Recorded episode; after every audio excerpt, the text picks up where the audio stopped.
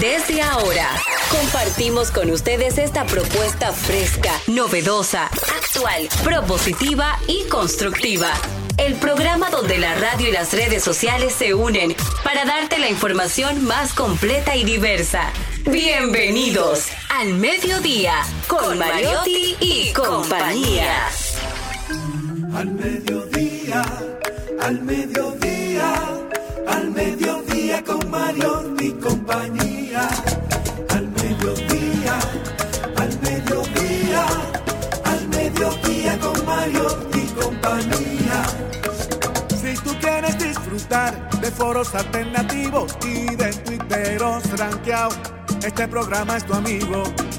Tu revista meridiana para el talento una vía, para radio y redes variadas y con la canción del día. Al mediodía, al mediodía, al mediodía con Mario y compañía. Al mediodía, al mediodía, al mediodía con Mario y compañía. Si tú quieres disfrutar de página para izquierda, en la calle y el hogar, por eso no te lo pierdas. Para que hablemos un poco de salud y nutrición. Vamos allí camino propio de moda y decoración. Al mediodía, al mediodía, al mediodía con compañía. Al mediodía, al mediodía.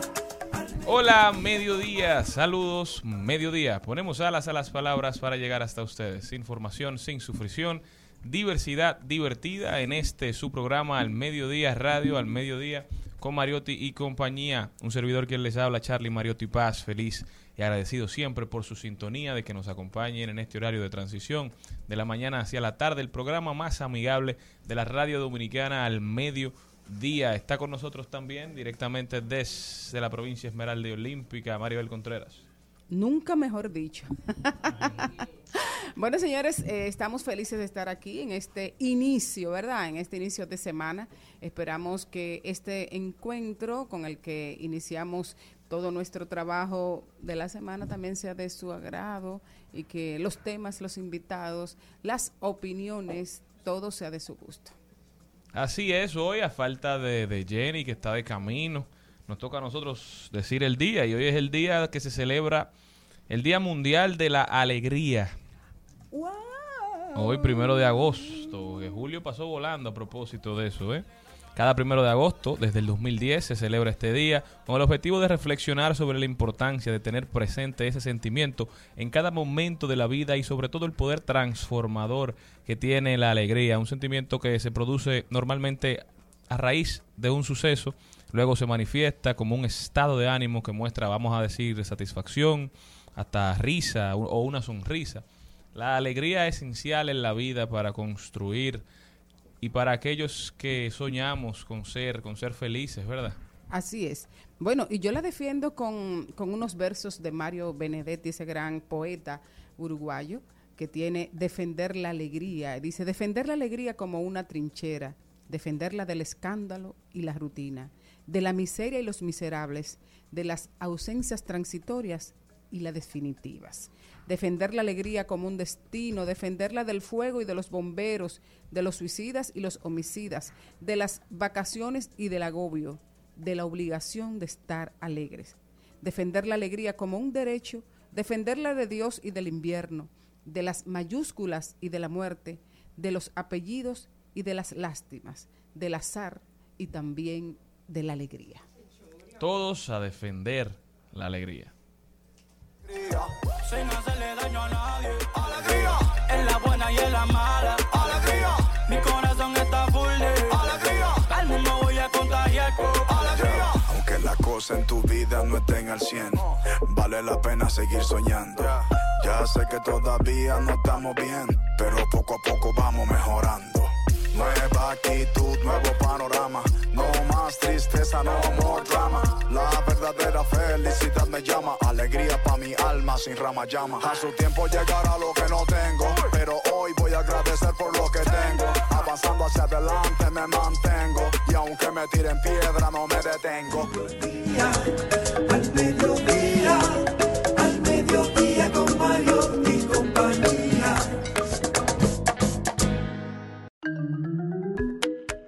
tenemos también que felicitar a la organización del periódico Listín Diario por sus 133 años. Hoy, 133 aniversario de Compromiso Firme, un periódico veraz, innovador, creíble y confiable. Felicitamos al Listín Diario por 133 años educando e informando a la sociedad dominicana. Bueno, y la verdad es que tal y como dice su, su editorial de hoy, 133 años contra viento y marea. Es, ah, ahora es fácil tener un medio de comunicación, pero a lo largo de nuestra historia y con nuestra historia política y nuestros vaivenes, ¿verdad? y, lo- y los avances tecnológicos y todo. O sea, eh, sobrevivir como medio de comunicación no es fácil. Y para nosotros, o sea, para este país, tener un periódico que tiene 133 años es un lujo y un honor, nuestro respeto. Además debemos también, con eso que comentaba Malena, del tema de la tecnología, de felicitar a Miguel Franjul, su director, quien ha venido durante un tiempo analizando y, y llevando y actualizando la redacción del listín y sus contenidos en relación con la existencia o la coexistencia con las tecnologías, las redes de, de sociales y por supuesto porque es que el periodismo ha tenido que cambiar con la sociedad y lo ha tenido que hacer de repente, de una manera casi, casi impuesta, porque la verdad es que la pandemia, el COVID-19, nos obligó a todos a adaptarnos a un mundo en el que, en el que no, no vivíamos o que vivíamos de una manera que era como de visita para entonces residir permanentemente en él. Felicidades al listín y por supuesto a los que lo hacen, a todos los periodistas, a, a todos los técnicos, a todos los que tienen que ver con que ese periódico eh, se mantenga hoy en el gusto y la preferencia de los dominicanos. Y aprovechar también para saludar a nuestra una de nuestras periodistas favoritas que está por ahí por Zoom, Jenny Aquino. ¡Ey! ¡Jenny!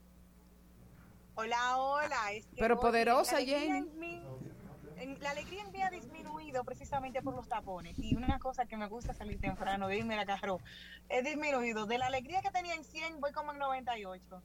Porque esto es un tropiezo en el día y no puede ser que quite toda mi alegría. Eh, feliz de que el decano de nuestra prensa nacional llegue a los 133. Yo al menos espero llegar a los 100. Y llevo 40, o sea, me faltan 60. Y ya con eso estoy paga. Pero nada, gracias a todo el público que siempre está con nosotros, eh, disfrutando del contenido de nuestro programa y que hoy venimos con un chin de alegría a pesar de los tapones y de todas las adversidades que podamos tener y sobre todo preguntarnos, ¿qué estás haciendo para hacerte feliz? Hoy es la reflexión. Para mí, eh, levantarme temprano para patinar es una alegría. O sea, Yo sabía que los patines no se quedaban. Claro, los patines no se quedaban, claro que no, porque para mí ha sido un descubrimiento y ha sido la felicidad. Yo quiero compartir con todo el mundo con lo que me hace feliz, pero si a ti lo que entiendes que te hace feliz es pintar o, o escribir, como es Maribel, el caso de escribir poemas, o jugar basquetbol, como el caso de Charlie Mariotti Paz, pues cada uno descubrir eso que le da la felicidad y la alegría, porque al final siempre como que nos renovamos. Las energías se renuevan siempre que encontramos algo que nos suma alegría y felicidad a nuestras vidas. Bueno, yo no sé si tú viste que yo fui bastante feliz porque el hecho de que estemos celebrando hoy el Día de la Alegría me dio la oportunidad de iniciar el programa leyendo poesía y sobre todo leyendo Defender la Alegría de Mario Benedetti, que es uno de mis poetas favoritos. Como decía Maribel, como dice don Mario Benedetti, usted que nos escucha, nunca deje de defender su alegría.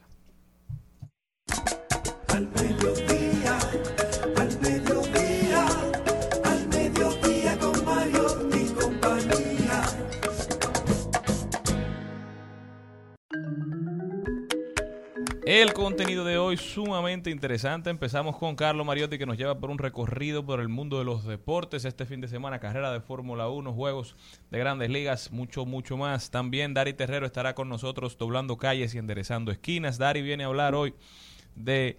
Él está acompañado de Aníbal Hermoso. Si yo le digo Aníbal Hermoso, usted quizá no sepa quién es, pero Aníbal Hermoso es el dueño o el principal aportador y creador de contenido de la cuenta Accidentes RD. Nos van a estar hablando de los accidentes de tránsito más frecuentes y cuáles son los motivos más comunes en República Dominicana. También nos vamos a rodar por el mundo, página para la izquierda. El libro de hoy se llama El líder que no tenía cargo. Cualquier parecido con la realidad es pura coincidencia. También trending topic, las principales tendencias en las redes sociales, cuáles son, cuáles serán y cuáles se anticipan. También estará con nosotros Natalie Castro en actualidad de las redes sociales. Nos va a hablar de lo nuevo que trae Google Maps, lo nuevo que trae TikTok, lo nuevo que, trae Instagram y lo nuevo que trae Spotify. Todas estas plataformas siempre luchando por nuestra atención. Vamos a ver qué novedades nos traen. Hablemos de tecnología. Hoy una noticia sobre la ciudad futurista que Arabia Saudita pretende construir. Eso, eso y mucho más. Y en De Paso y Repaso con Maribel Contreras, ¿quién estará con nosotros? Bueno, estará Luisito Gómez. Si yo digo así, Luisito Gómez, pero ¿quién es ese? Bueno, ese es un músico dominico estadounidense que tiene una larga trayectoria y que de hecho fue el primer músico dominicano eh, que ganó la, la, la beca para estudiar la beca Celia Cruz. Tiene toda una historia que contarnos. Con nosotros un poquito más tarde. No se muevan de ahí que nosotros comenzamos. Al mediodía, al mediodía, al mediodía con Mario y compañía. El Al Mediodía dice presente. Dice presente el músculo y la mente. El músculo y la mente. Estamos en deportes. Está con nosotros don Cristian Morel. Saluda a su público. Muy buenas tardes a todos los que nos escuchan hoy. Un día después del Día de los Padres, de verdad que me hicieron sentir como que era un buen padre. Me lo creí. ¿Te regalaron tu pañuelo? Bueno, un poquito más que un pañuelito, pero... ¿Tú fuiste que pagaste? Sí, sí, pero bueno, no se podía pedir tanto. Eso no fue una celebración. Pero de verdad me hicieron sentir como que soy un muy buen padre y yo me lo quise creer. Porque así, ando en la entonces. construcción diaria de sentirme mejor padre cada día. Y Exactamente. de serlo.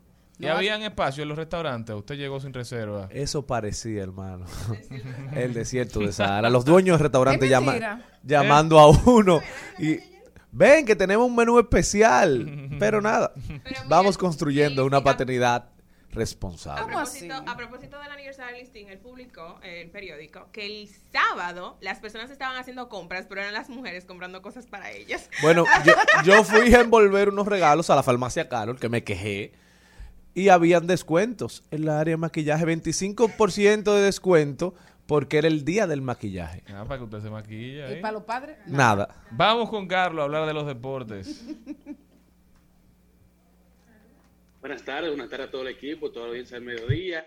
Iniciamos hablando de 3x3, baloncestos 3 contra 3, ya que del 3 a 19 de agosto los equipos masculinos y femeninos de República Dominicana en baloncesto 3 contra 3 estarán representando la bandera en el campeonato de la Liga de Naciones, así como también llega la segunda ronda de las clasificatorias de la Copa Mundial de la FIBA 2023, en donde se espera contar con la participación de Al Horford, Cara Anthony Towns, que fueron convocados junto con Chris Duarte, que ya dijo dio el sí, al igual que Jan Montero, Víctor Liz, Eloy Vargas, Ángel Delgado, LJ Figueroa, solo por mencionar algunos de los convocados, a la cuarta ventana que inicia el 25 de agosto desde República Dominicana, en donde el equipo dominicano se enfrenta a Panamá desde el Palacio de los Deportes y luego el 29 de agosto viajan a Venezuela para medirse contra Venezuela desde Valencia.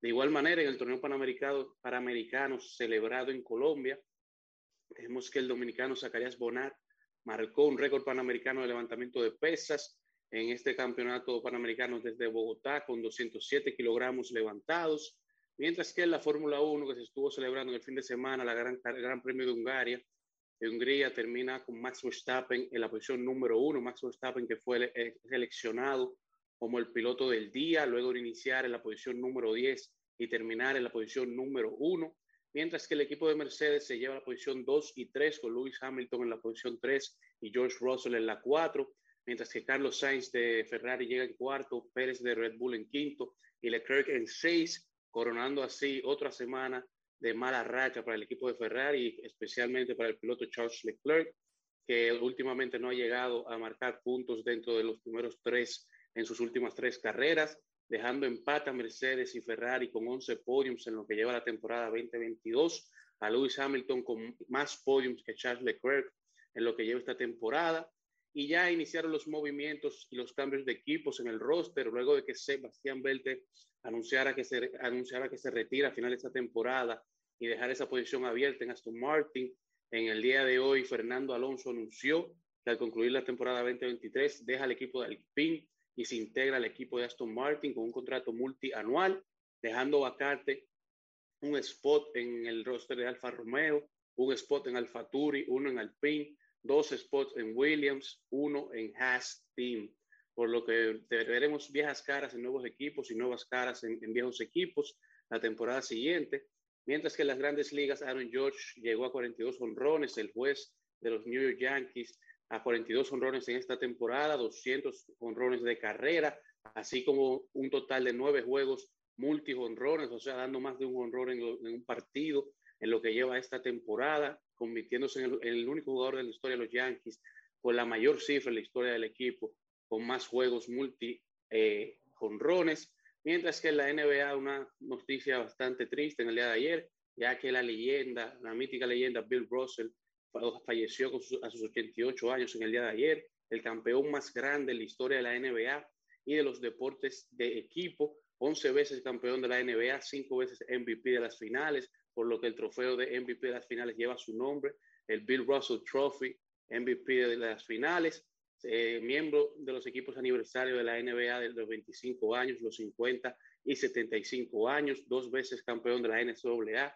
ganador de medalla de oro olímpica, dos veces campeón de la NBA como el primer coach de cabecera descendiente afroamericano en la historia de los deportes profesionales norteamericanos, eh, bastante destacado por su carrera deportiva, pero también por sus actividades como defensor civil y de la justicia social. Eh, Bill Russell, que descanse en paz y concluimos así este recuento deportivo el día de hoy. Muchísimas gracias, Carlos. Sumamente interesante. Nosotros continuamos, no se muevan de ahí. Al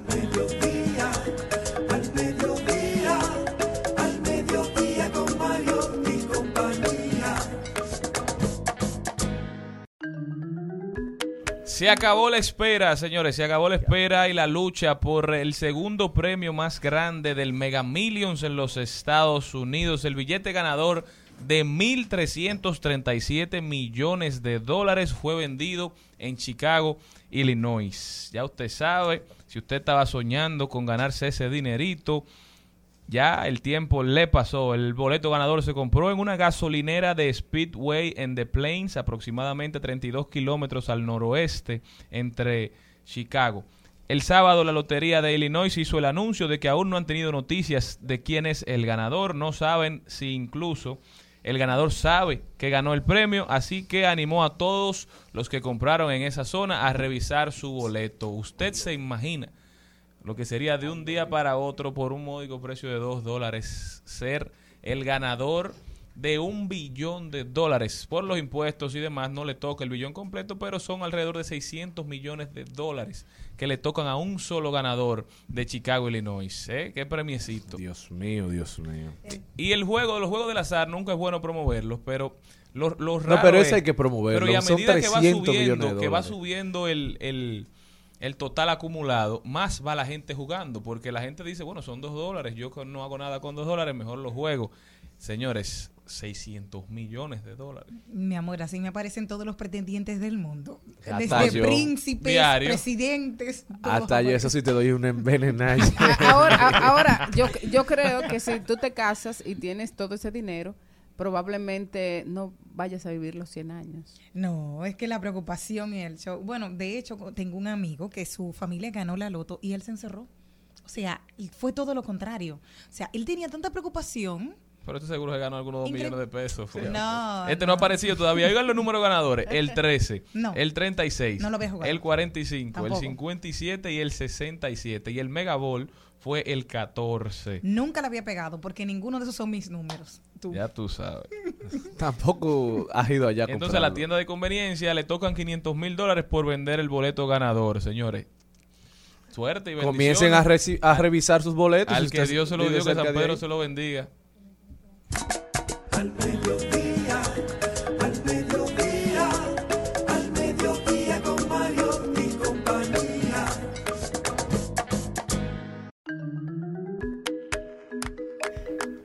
Bueno, y en la Cámara de Diputados está apoderado de un proyecto de ley un poco inusual que obliga a los estudiantes universitarios a recogida de basura para entregar sus títulos. Una especie de, de las 40 horas eh, que uno solía hacer en el colegio, que era parte de limpieza de playas, eh, servicio comunitario, servicio en los puestos de bomberos.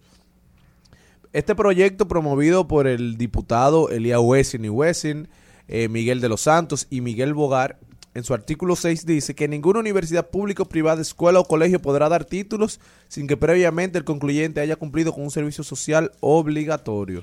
Bueno, el artículo no establece eh, tácitamente qué es la recogida de, de basura, pero yo creo que primero deberían revisar la ley de la Cámara de Diputados y obligar a que los diputados tengan un título de universidad Gracias. para después obligar a los universitarios a tener que hacer un servicio social obligatorio. Al, al- a los bachilleres lo entiendo, porque promueve el compromiso social en una edad temprana, donde estamos, estamos construyendo jóvenes hacia, hacia un país. Pero a nivel universitario usted no puede obligar a un profesional que ya ha cumplido con un pensum universitario, que debe ser el único requisito para usted tener un título, que haga un servicio social obligatorio. Ni. Hace unos años, cuando estaba en el bachillerato, a nosotros nos obligaban a ir a, a re- a reforestar. Fuimos a la sierra de Yamasa a reforestar. Y yo estaba contenta. Pero ¿qué pasó? Ahí quedó. Yo tenía 16 años. Yo nunca he sabido si esa matica se prendió, qué pasó con ella, qué sucedió. Entonces es como cositas inconclusas. ¿Cómo nosotros queremos tener una nueva generación de, de personas que estén realmente preocupadas por el medio ambiente, empiecen en la parte básica. Vamos a llevarlo año tras año a sembrar. Y luego de ahí, hazle un, ponle una cintita que el año que viene va a ver cómo está esa- esa- ese arbolito, para tú tener un vínculo realmente. Y así lo vas haciendo. Pero ahí, de ahí, a salir que usted tiene que salir a recoger basura para ser profesional, no lo veo claro. No lo veo prudente y tampoco lo veo eh, que sea realmente la, la diferencia. Porque, ¿qué te puedo decir? Hay personas que año tras año van de voluntario a la playa a recoger desperdicios y no le dan ningún título por eso. Entonces, porque hay un compromiso contigo. Pero es- yo estoy que les digamos primero a ellos Ah, que tengan ah, su ah, título. Hay muchas cosas de las que yo no opino, porque yo siento que me están que, que están por que están cambiando la agenda simplemente para llevar eh, como, como cambiar la temática y llevar Para que uno hable de otros temas. Sí, hombre, no, hombre, no. Me encanta. Al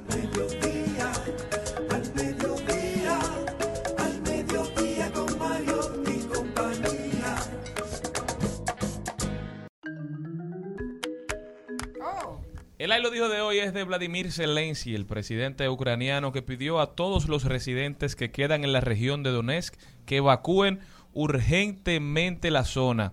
Hay una decisión del gobierno sobre la evacuación obligatoria de la región de Donetsk, dijo Zelensky, Zelensky en su discurso no- nocturno del sábado. Todo se está organizando, hay un soporte completo, asistencia completa, tanto logística como de pagos, y solo se necesita una decisión de la gente misma, que aún no la ha tomado por sí misma. Zelensky instó a todos los ucranianos que tengan la oportunidad de hablar con aquellos que aún pertenecen en las zonas de combate en el Donbass a convencer a sus compatriotas de que es necesario irse, especialmente si son familias con niños. Dijo esto y enfatizó en que hay cientos de miles de personas, decenas de miles de niños que permanecen en la región del Donbass, donde se ha anunciado un ataque de parte de los rusos inminentes. Esto lo hace Zelensky después de mucho tiempo resistiéndose para buscar salvar la mayor cantidad de vidas posibles. Ya los rusos tomaron la decisión de tomar el Donbass de manera estricta, sin, sin creer en nadie, sin escuchar soluciones, sin escuchar sugerencias. Y aparentemente Vladimir Putin conseguirá lo que quiere, conseguirá su cometido. Y Zelensky está cada vez más contra la pared y los países de Occidente mirando hacia el otro lado. Bueno, otro ahí lo dijo que tenemos el día de hoy. Es Tony Peñaguaba que salió a defender el tema de que los números no daban, muchas críticas eh, de que los números no daban. Y él salió al, al desayuno ¿Qué del listín diario no de la tarjeta del bono. Mm. Y él salió en el desayuno del listín diario y dijo que a él sí le daban sus números. Que ¿Cómo revisen, que que, que a él les daban sus números, que Ah, revisen los otros los de ellos. Sí, muy bien. Otro ahí lo dijo para aligerar un poco. No, pero espérate, ¿cómo fue que dijo Tony? Él salió- Los míos sí dan. Los míos dan. Señores, señores. Hay que oír cosas. Ya, ya, ya. Dice Otro es Víctor Sojera a través de su cuenta de Instagram. Dice, para de averiguar precios de vaina que tú no tienes cuarto para comprar, mi corazón. Hay muchas personas. Ustedes tienen de verdad en el carrito muchas cosas que comprar. Sí, tú me mandaste unos carros el fin de semana también. Al dominicano que más le gusta estar preguntando precios. Sí. Para después decir, yo vengo ahora. Sí. No existe un dominicano sobre la tierra, entre los cuales me incluyo, Oye, que haya dicho di que no está muy caro. Oye. Di que No, no, ya no lo quiero. No existe uno No, sobre no. la tierra. No. Yo digo, ah, ah, ven, ven un rato. Claro. Déjame chequear otro. Yo me imagino los tigres en No la tienda, los que venden. Sí. Cada vez que le dicen eso, nada más se quedan mirando a uno así. Pero que preguntar, señores, porque uno tiene que comprar las cosas que uno puede comprar. Sí, pero hay cosas que usted sabe que no puede comprar, que anda preguntando el precio. pero porque, no por pasa nada. Precio para comparar también. No, mira, a uno a veces entra a relojerías o a joyerías y pregunta por cosas que usted sabe que no importa la oferta que tenga, usted no la puede comprar. Y el que le está pone una meta. Oiga, y el que le está diciendo el precio sabe que no importa el precio que él le diga, usted no lo puede Y lo mira comprar. mal, y lo mira mal también. Dice, mira este hombre preguntando por precio, sabiendo que no lo va a comprar. Sí, pero a mí me molesta eso, porque si yo no puedo, usted tampoco puede. Entonces no me maltraste. Es verdad, No porque- me maltraste. Porque los empleados de tiendas finas se creen caros. Ay, Claro, sí. Y las tiendas son de ellos. De la va por humor, en cualquiera de esas tiendas, que tú que mínimo la tienda de ellos. Oye, mira, no hay cosa más. Y tú comparona. te encuentras no dueño. No, no, no. oye, no hay que cosa más comparada que una mujer o un hombre que trabaja en Louis Vuitton. Ay, Ahí ay, en- ay, en Blue ay, Mall. ay, ay, ay, ay. entrando, te miras mal y tú, pero espérate, pero déjame que entrar. ¿Qué yo En te Sa- hice? en Sara de Blue Mall. Como en Sara. De Blue Mall. En Sara de ahora son más sencillos, pero en Blue Mall es una cosa. yo- Oye, ¿qué es lo que dicen estos en Louis tigres? Vuitton te miran y ellos le dan pique a atenderte porque saben que tú no vas a Perdiendo su tiempo. Ellos que estaban sentados en su aire tan tranquilos. Y tú viniste a, a- a acabar con mi paz. A Pero tú sabes, tú sabes Y lo que no hay pasaba? cosa que se mida más y que pregunte más que una gente que no tiene un chele. Vieron, vieron. No ya, Ya. Sabe a lo que va. No, ahí está hablando la experiencia, Dale, ¿eh? Toma, pásale, pásale. Pero ustedes saben que son estrategias de algunas tiendas. Yo estaba viendo un documental de la tienda eh, Abercrombie and Fitch en Estados Unidos. ¿Cuál es esa? Abercrombie eh, fue una tienda muy famosa, una marca famosísima durante muchos años, de la época donde se pegó Aeropostal y American ya. Eagle. Abercrombie era y Hollister. Abercrombie era como la más high end, Un la más cara. Abercrombie tenía diseñado desde hasta cómo iban a hacer sus tiendas, hasta cómo tenían que educar a los empleados. Y una de las cosas que le decían era que no le hicieran caso a los clientes. O sea, que los clientes llegaban y estaba de maldad el, el empleado. La, arrogancia como estrategia de mercadeo. para que la gente quisiera como quedarse en la tienda, la gente quisiera ver, o sea, era un aspiracional. Para Tratar mal a los clientes era parte de la estrategia de mercadeo de esa marca. Y así me imagino que pasa con otras. Porque Claro. Abercrombie quería venderse como la marca arrogante. La más exclusiva, lo que todos la que no podían ser. tener nadie. Y es una estrategia también que usan algunas tiendas, también pequeñas, de aquí de Santo Domingo, que no colocan los precios. Que ellos te dejan todo Sí. normal y tú tienes que preguntar el precio Eso o sí tomarlo Yo no y pregunto. pagarlo. Porque, por ejemplo, yo a veces voy- cuando voy a, a ese tipo de tiendas, yo cojo lo que me gusta, pero entonces el tablazo en, el- en la caja. Y yo, diablo, ¿y eso costó eso? Pero yo, yo lo Muchacha. pagué. Ah, no, yo no lo pago. Ah, no, gracias. No, pero yo lo, o sea, No, no ella, ella no, ella no da una vuelta, ella no vuelve más Da tarde. pena, eh, Maribel, pero que también Pero ¿cómo que te da pena? Esa gente tiene muchísimo cuarto. No, lo que hay que ser, es- nosotros como comunidad, oye, como sociedad, debemos promover. solidaria. Deja eso de decir que yo vuelvo ahora. Mira, tú sabes que tú no vuelves. El empleado sabe que tú no vuelves. Está bien, pero te- No, que no, que está muy caro. Pero son La códigos. honestidad hay que promover los valores. Es código, como cuando alguien llega a tu casa que tú no quieres brindar y dice, bueno, buen tiempo. No me ha pasado. Oye, Sí. tú tienes que dejarte de Ay, comer ay, sola. ay. Vámonos. Al mediodía, con Mariotti, con Mariotti y compañía. Rumba 98.5. Una emisora. RCC Media. Seguimos, seguimos, seguimos con Al Mediodía con Mariotti y compañía. Al mediodía,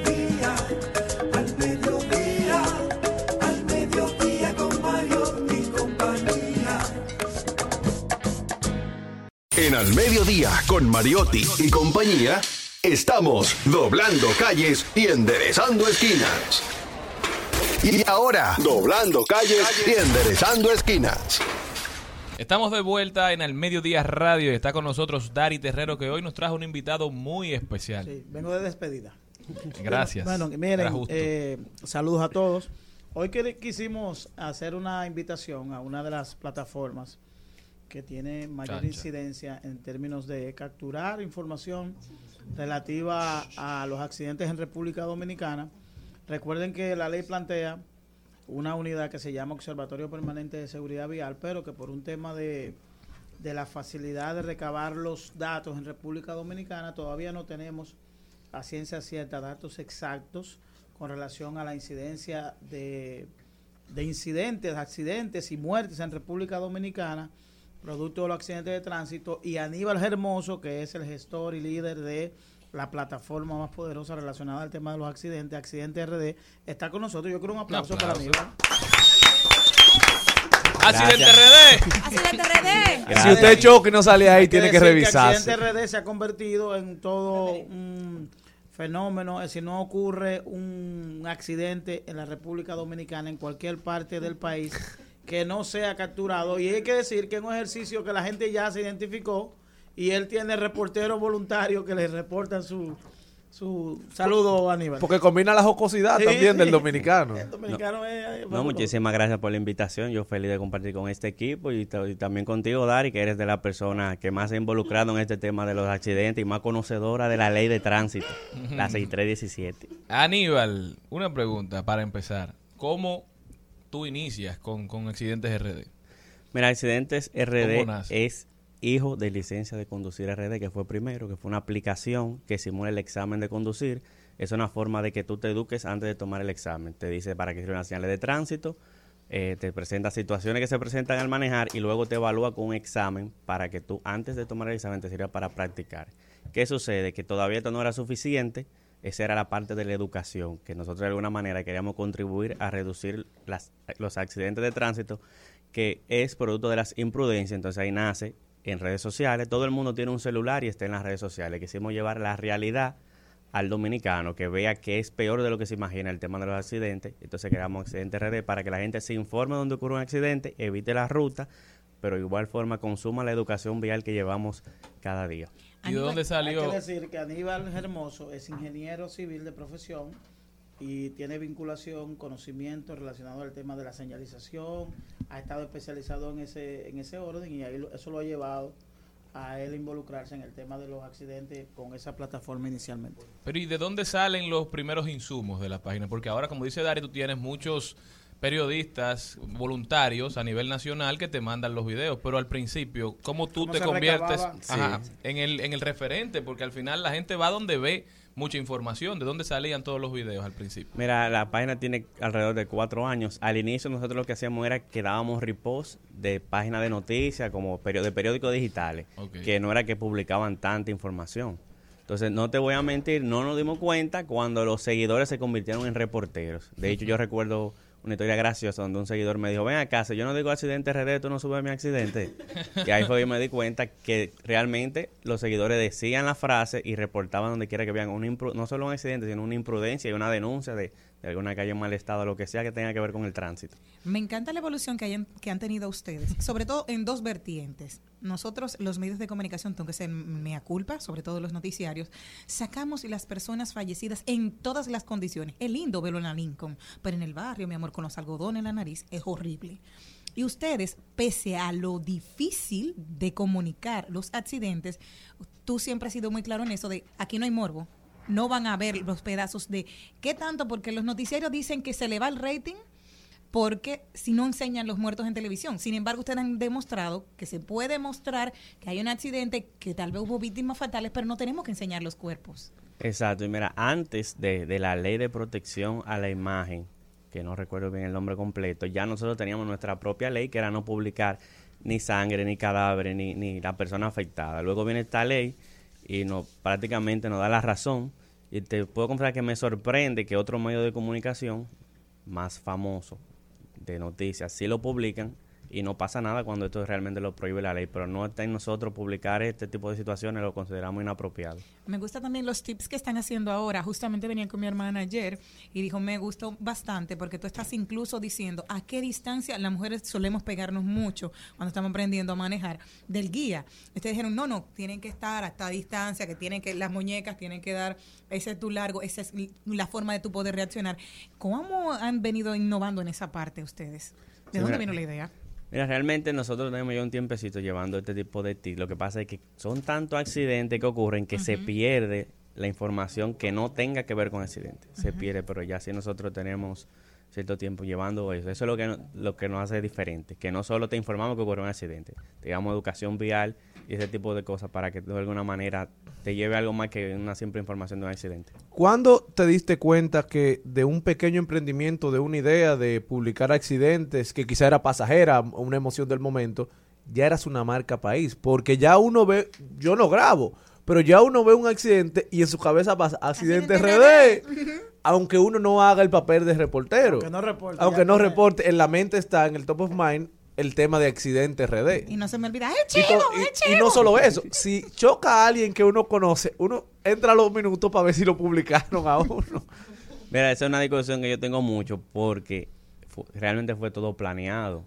O sea, tanto la aplicación, licencia de conducir como accidente fue algo que uno planeó y se fue dando con el tiempo.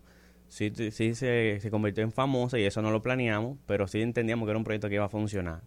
Yo entiendo que nos dimos cuenta del- de, la fama cuando nos apoyaron marcas importantes para que lo patrocinemos y para y que tenían algún tipo de campaña relacionado con la marca, con un tipo de accidente como la cervecería y marcas conocidas que de alguna manera se acercaron y, y aún se mantienen ahí cerca. O sea, se ha monetizado accidente RD. Sí, realmente Accidente RD se ha monetizado. Es Accidente RD autosustentable. Todavía no el 100%, Ok, pero ok. eh, Accidente RD es un emprendimiento social. no sea tímido, ¿eh? No es algo monetario, pero obviamente Pero si se dinero. acerca una persona, una empresa con fines de promocionarse, nosotros no le vamos a decir que no. Claro, la claro. Y al revés, nosotros tenemos un personal que prácticamente hay que pagarle mensual. empresa, Son tres personas que están detrás de la página. La gente cree que soy yo que estoy ahí sentado. Sí, son tres personas que reciben información. Hay una Sí. persona que también que nada me Te iba a preguntar eso. Sí, me el cambiaron el la- nombre, de la- Aníbal De la Accidente RD. verificación de la información, del tema de la verificación de la información, es decir, cuando hay un accidente, cómo ustedes lo verifican y que ustedes le dan seguimiento a, a los accidentes, es decir, que no se limitan únicamente a que la un accidente ocurre, sino que ustedes le dan el seguimiento más adelante. Claro, eso es otra cosa, la depuración de la Sí. información. Sí, porque realmente. A veces Para la ver si gente, puede ser antiguo, a veces tú- no, y a veces o tú no ves que la corresponde a gente- República Dominicana. la- eso, la gente sube un video de Santiago, pero de Chile. Sí. Y lo mandan. Sí. ¿Esto pasó en Santiago? Sí, al principio era difícil, pero la experiencia no- no- nos dio un par de truquitos para evitar ese tipo de situaciones. Como por ejemplo, si varias personas envían el mismo accidente, diferentes ángulos, diferentes grabaciones, es real, porque no pasó que nos enviaban el mismo video, pero era diferentes personas el mismo video, entonces ahí tú te das cuenta que hay algo raro. Hay un chivo. Sí. Y también uno tiene su contacto con las autoridades donde, No, ya. donde ya confirma la noticia. A los jefes. ¿Cuál es el accidente de tránsito más común en República Dominicana? El que más se da. cuando en una intersección ambos chocan porque se supone que uno de los dos tiene preferencia y es un solo que debería detenerse, pero en República Dominicana yo no le aconsejo eso a nadie. Aquí La preferencia de cada quien. Sí, la entonces- preferencia es así un... Bueno, Sí. ustedes publicaron la calle Camila Enríquez, que, Sí. que dijeron, mira, y dieron el seguimiento, que por eso la, la semana pasada estuvimos hablando de eso con Dari, y cómo pusieron los Hicieron un reductores. video, una simulación Exacto. de una y entonces, simulación de Las Aníbal, reductores. ¿cuál, ¿qué recomendación hace Accidente RD para disminuir la cantidad de accidentes de intersecciones donde la preferencia no está clara? Policías eh, acostados o los pilotillos estos que ponen, los No, mira, real- reductores. realmente el 90% de los accidentes de tránsito es por el factor humano, o sea, culpa del conductor. Detenerse en la intersección es el truco. ¿Cuál es la prisa? Si usted sabe que va a llegar a una intersección, debe reducir la velocidad a cero antes de seguir cruzando.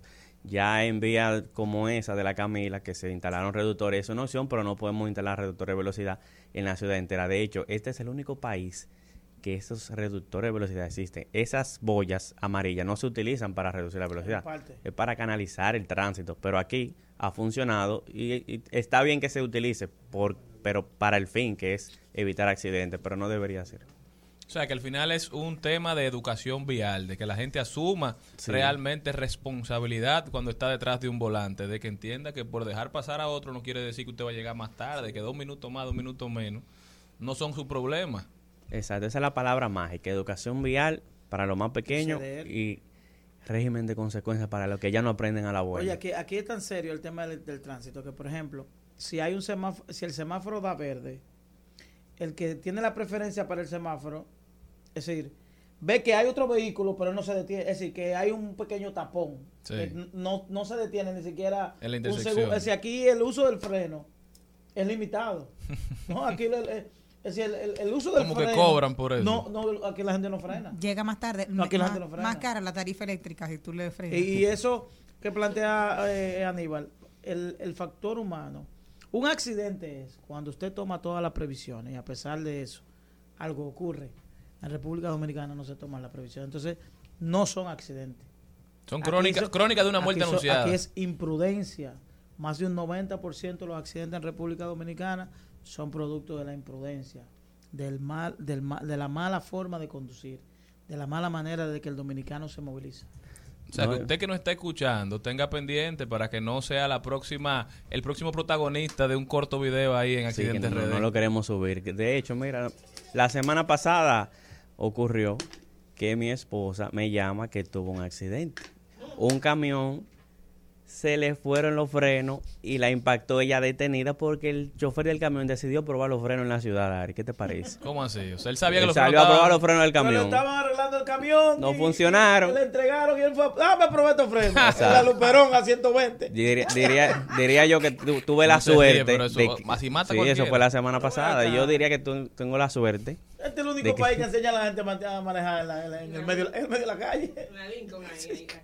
Y podría decir que tengo suerte porque Escuela resultó privada. que el dueño del camión tiene un taller de, de desabollador y pintura. Entonces ahí va a ser más, más fácil resolver el tema. Pero allá, allá- el dueño del camión era dueño de un taller de un también. taller de desabollador y pintura. Que muy decente, muy amable. Y estamos en los trámites de resolver el problema. Pero le dio en la madre al aprendiente. carro. Pero era un accidente que podía ser evitado porque él sabía que los frenos tenían problemas. Exacto. Usted tiene que tener a Aníbal, Aníbal, aquí, que una vez a la Aníbal. semana para que le ponga el Pero nosotros. Óyeme, Aníbal, ¿Tú quieres cobrar hay- liquidación? Espérate, mira, hay- siempre hay ese viral. el- yo decía ahorita, el del chivo, el chivo, que se le ¿no te acuerdas? Sí, sí, se hizo viral de un chivo que andaba atrás. ¡El chivo!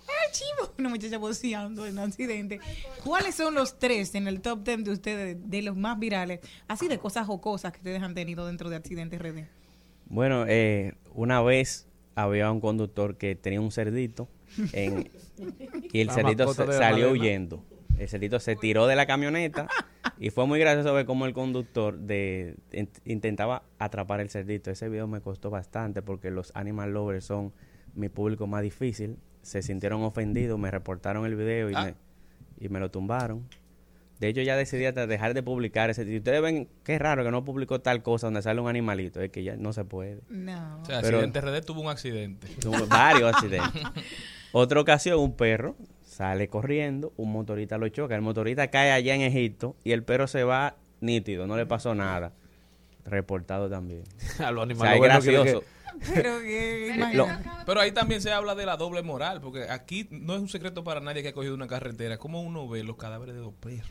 Eso a mí me parte el alma cada vez que yo lo veo y no se hace nada para evitar esa situación. No hay un cuidado animal que anda recogiendo los perros, no hay una institución que se dedique a eso y no hay quien alce la voz ni siquiera. Pero salga usted en cualquier carretera de este país y usted los verá. Eso es un hecho súper lamentable, pero además pone en peligro la vida humana también, Sí. porque un accidente con cualquier cosa y con y mucho más con un animal, con un con un con una Oh, Una mascota. no, no, con algo vivo, un ser vivo. con un ser vivo. O sea, es demasiado peligroso. Yo no veo que nadie se enfoque en eso. Y mira, te voy a decir otra cosa, me voy más profundo. De la persona que maneja en la página, que es mi cuñada, ella es animal lover y ella anda con un saco de, de alimento para perrito en el carro, para donde quiera que vea un perro, alimentarlo. Eso es ser animal lover. Y ella le dan risa a los videos. Entonces, como ella que de verdad defiende a los animales, que atiende la página, ella misma lo sube y, y hay otro público que no. No, y te voy a decir algo. Nadie se queja cuando, cuando hay un video que se llevan una gente. Entonces, Entonces, un es un que- accidente. Lo que se está, se está publicando es un accidente. No es promoviendo que choquen a los animales. No, y para la- tener cuidado La también. capacidad de asombro con los accidentes. Porque La para muere. tener cuidado también, porque si tú dices ese cerdito que se tiró de ahí, imagínate. No, no iba a doblar. él, no iba a Entonces, toda esta recopilación de data se ha puesto al servicio de las autoridades. Sí, lo hemos, le hemos puesto al servicio de las autoridades, pero no se ha dado eso de que la reciba. Nosotros entendemos que ese es la, el gran potencial de accidentes de la Big Data, que sabemos cuál es el vehículo que más choca, cuál es el lugar que más choca, por ¿Cuál qué es el ocurre. vehículo que más choca? Increíblemente, no, es el Toyota Corolla, diría que porque No hay relaje. más. Le sigue el Hyundai Sonata y luego el Honda Civic. Pero los sonatas mamey, pues yo veo muchos sonatas mamey en Pero ¿por qué que tú tienes esa predisposición Pero con no, los pero- sonatas? pero no, yo no tengo ninguna pre- Suenas como una de Sara, oíste, de- de- Sí. de- Mi carro es Hyundai, solo que cuando chequeo... En el fondo todos son mamey. Es que lo pintan. Para que tú sepas, ¿eh? Pero te siento como la de Sara de allá, con- así, con los pobres, con los Pero pobres pronto, pronto se le hará caso a, la- a la- a los datos que, que genera. Bueno, y si lo dice Dari Terrero, yo hasta le creo. Ya, ya, ya. Y no se lo dé gratis. Así mismo. más accidentes? Los días. El domingo es el día donde ocurre más accidentes de tránsito. No relajes. Porque menos gente La No, es, No, es el domingo. los los exacto. Porque los domingos, por lo general, tú regresas de una actividad y esa actividad Regresa lleva de- romo. del interior y se bebe mucho más romo. Y como digo yo, quieren llegar, o sea, salen a las a la, a la salen tarde para llegar temprano. Sí. Entonces vienen matando si quieren matar a todo el que se encuentra por el lado. ¿Y qué cosas son esas? Imprudencia. En el caso de los tips, ¿tú vas a tener algún día específico para subir? Porque me gustó también mucho lo de las luces de parqueo, que cuando esté lloviendo cerrado, que no lo enciendas, que tú hiciste ese llamado a través de la página que a mí me pareció súper interesantísimo, porque si tienes que doblar no se van a ver. Entonces, ¿qué vas a hacer con los tips para uno saber, ah, mira, hoy lo, lo puedo ver o, o qué va a pasar con ellos? Y encontré unos científicos que me contradije- que me llevaron a la contraria, que no, que eso no es así. Y yo, señores, pero lo que nosotros Ah, decimos es basado en la norma, no fue que nosotros no lo inventamos hoy. Claro. Por lo general hay cada lunes que llevamos o una propuesta para mejorar el tránsito en alguna intersección o una trivia, pero lo estamos haciendo con más frecuencia por eso de que la gente no se da cuenta, se confunde con la cantidad de accidentes y entonces no hay una fe los lunes es casi fijo, pero durante la semana estaremos tratando de que sea más, más Sí. que un día. Me encanta. José Aníbal, recomendación final para las personas para, para que no salgan en accidentes RD. Y, y para que sigan reportando. Pero bueno, yo me imagino que eso es muy difícil para ti. Como de que para que no salgan accidentes RD. Como que, No, porque que- la gente no va a dejar de chocar nunca. Accidentes siempre habrá, pero cada quien puede tomar. Como él dijo, como el dueños de la 90% de los accidentes no son factores humanos. Eso es como los dueños de la funeraria. No quieren que la gente Bueno, pues yo, Hay que No quiere, morirse. que, no, quiere que el negocio quiebre. A mí nadie me cree cuando yo le digo que yo entré aquí por un, por un compromiso y es sacar a República Dominicana del horrendo lugar del primer lugar en accidentes de tránsito. Ojalá yo cerrar la página hoy porque no me manden accidentes. Seguimos con otro ¿Viste? emprendimiento. No todo el mundo es igual. Un aplauso para. Deben Me encantó. Pero básicamente es lo que digo, cada vez tengo la oportunidad de llegar a, a segmentos como este, es la frase que la vamos a llevar a, a la onda. ¿Es la onda o la...? No, no, a ONAPI. a ONAPI, es que si lo puedes evitar, no es un accidente. Maneja con prudencia. Ahí. Atención, Hugo Veras, accidente RD.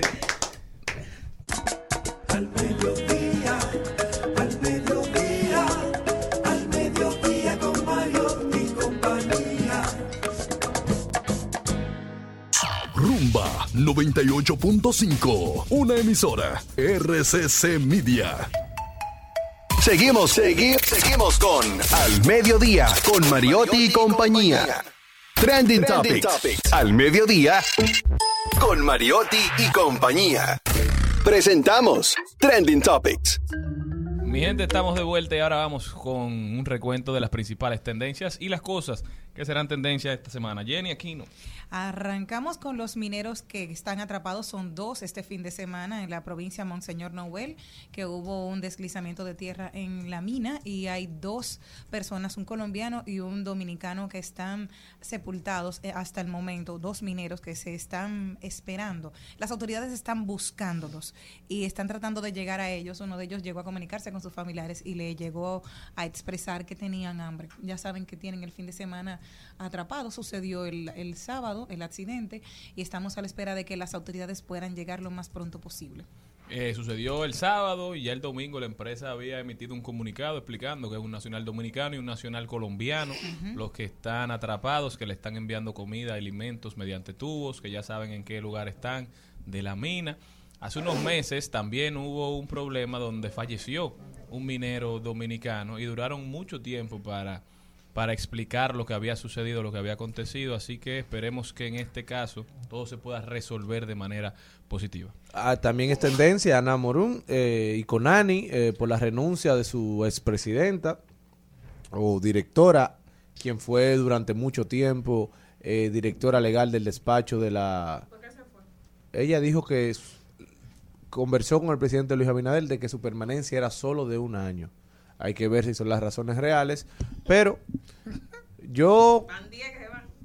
No, en Conani esta es la segunda. La segunda. No, o sea ya, que habrá una es que tercera. no quitaron. eh, bueno, ellos quitaron a, a Paula Disla. Paula. Sí. A ella, me dice que Paula Disla que María Moñito. para mí no fue justo eso, porque Exacto. Paula No, hay que ver qué pasó ahí, pero era una gran funcionaria. y una mujer dedicada a la causa, su compromiso con la niñez dominicana lo podemos ver desde, como dice Jenny, desde que personificara a María Moñito, que trabajado. era parte esencial de la, de la infancia con valores de muchísimos de nosotros. Y yo creo que eh, escuchaba un comentario esta mañana en uno de los eh, noticieros que recomendaba que el presidente Luis Abinader designara, volviéramos al CONANI de- eh, que dio origen eh, y designara a doña Raquel Albaje como directora del CONANI. Eh, a su esposa. El CONANI eh, da, se da inicio como sale del despacho de, de una primera dama de la República, doña René de Clan. Entonces yo creo que deberíamos volver a lo mismo, porque ella es la directora del gabinete de, sal- de la niñez.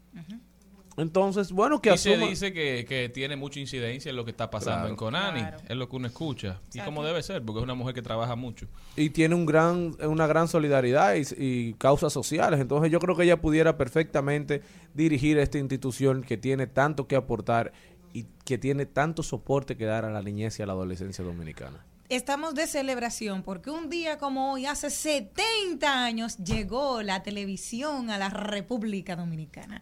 Para que sepan, así que también es una tendencia. El día de hoy, del, el 1 de agosto de 1952, se emitía por primera vez La Voz Dominicana, que fue la llegada de la televisión. Fue decimos que el tercero de, de América Latina está en disputa siempre, pero se, se habla que República Dominicana es la tercera. Primero México, Cuba y República Dominicana, siempre se ha dicho. No, la televisión llegó con los Trujillo. en la época de los Exacto, en Trujillo. La radio sí llegó, 1952. la radio sí llegó en la época de, lo, de, de Horacio Vázquez. 1952, el 1 de agosto, se comenzaba La Voz Dominicana, que claro que estuvo ahí doña, doña María Cristina Camilo, que sabe que es uno de los emblemas nuestros vivos, gracias a Dios. De, sí, maravillosa. Sí. Así que También es tendencia que no podemos dejar de mencionar el hoy ex superintendente de electricidad, Rafael Velasco Espaillat, luego de meses, Compañero, váyase en paz, compañero. meses de, de disturbios, digamos, de mucho, mucho que hablar desde el aumento de la tarifa en la superintendencia de electricidad hasta luego el escándalo por el aumento de, de los sueldos del superintendente y los miembros del consejo de la superintendencia. Ayer pone su renuncia, mucha gente especulando, pero él en su carta establece que se va por por motivos personales, que cree que cumplió, que hizo un buen trabajo, que se mantuvo apegado a la ley y esperemos que así haya sido y esperemos que vengan tiempos mejores para la superintendencia de electricidad. Otra de las tendencias, Omega.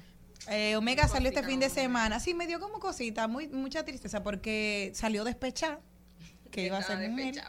Y entonces luego le- él dijo que le había, que le mandó su parte de la canción porque empezaron, que iba a ser un featuring.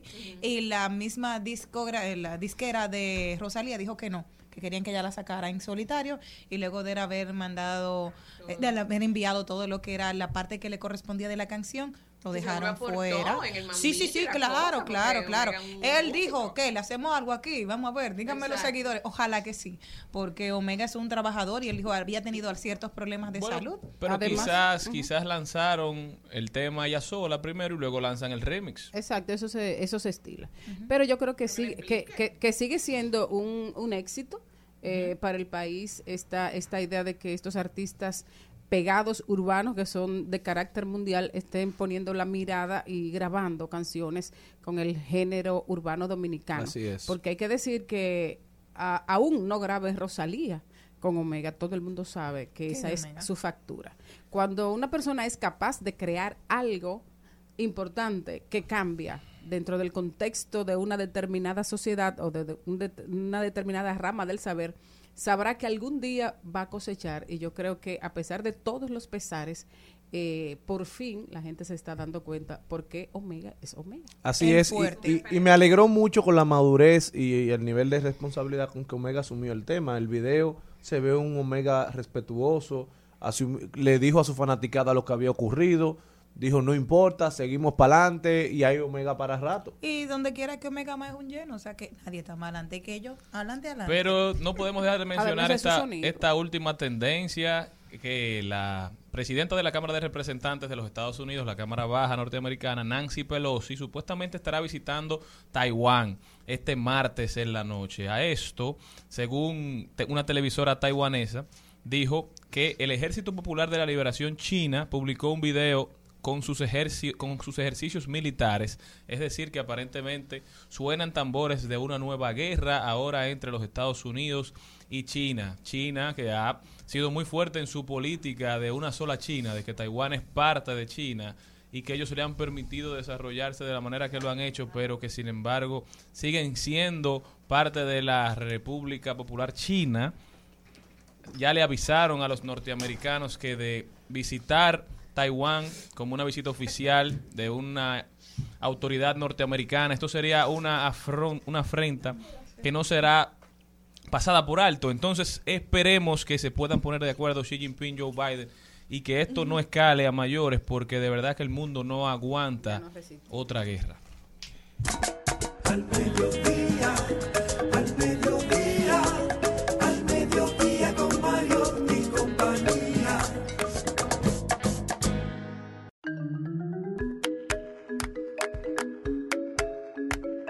Continuamos con nuestra queridísima Natalie Castro desde Geeketing RD, nuestra experta en redes sociales. Hola Natalie, ¿cómo estás? Hola, hola, ¿cómo están ustedes? Yo súper contenta de estar aquí. Hoy es el Día de la Alegría. Gracias por traer un poquito más de la tuya para nosotros. Importante, el lunes hay que empezarlo feliz y con buen pie, aunque... Así es. Natalie modelo, señores. No me Ah, digas. sí, sí. Cuéntame La de eso, cuéntame de eso. comerciales. Sí. Yo cuando estaba en Mm. Instagram haciendo zapping, y me choco yo con esta Perdiendo tiempo.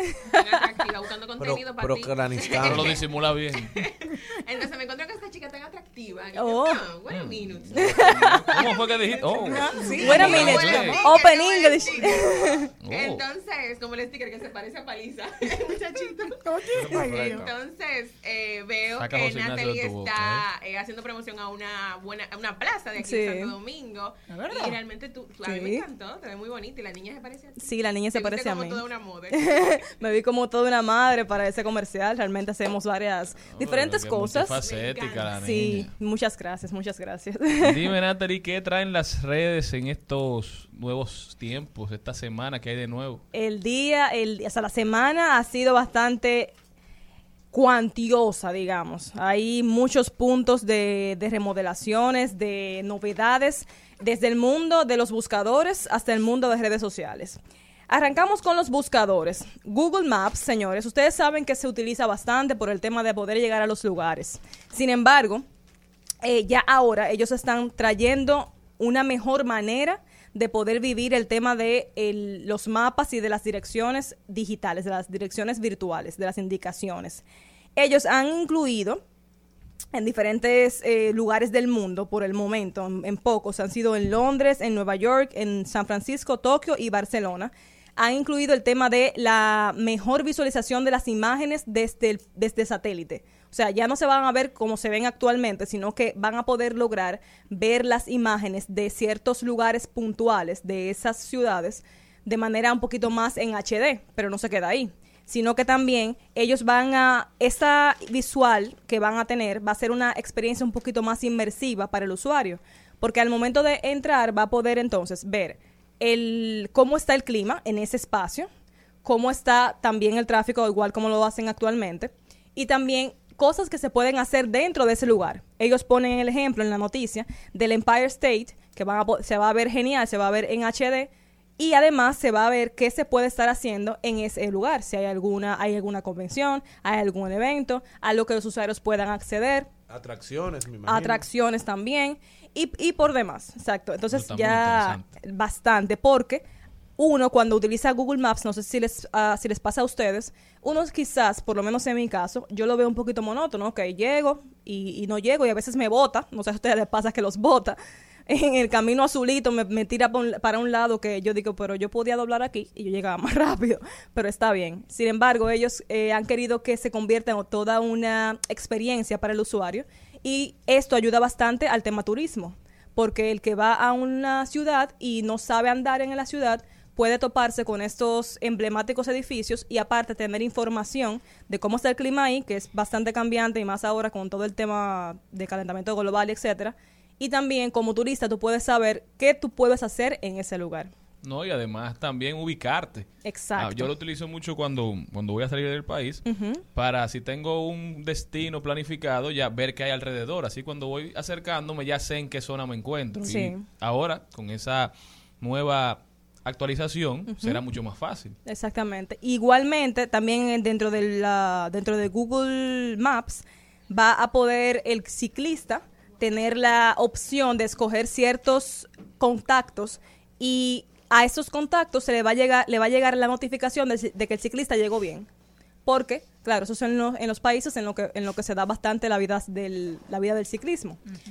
Pero eh, eso permite también el tema seguridad, porque, ok, el ciclista salió, pero quién sabe si llegó. Claro, Si ¿no? Y pasa bien. aquí también, donde el ciclismo se utiliza más como modalidad de ejercicio, o sea, es un deporte, Exacto. no tanto como medio de transporte, digamos, pero no es menos cierto que las calles no son amigables para los ciclistas, aun cuando andan en grupos, también corren grandes peligros. Sí, le, le indica la, la mejor ruta y le indica, y puede la- el ciclista seleccionar a quién avisarle de que ya llegó, de que llegó a su destino en, en- sa- sanito y salvo.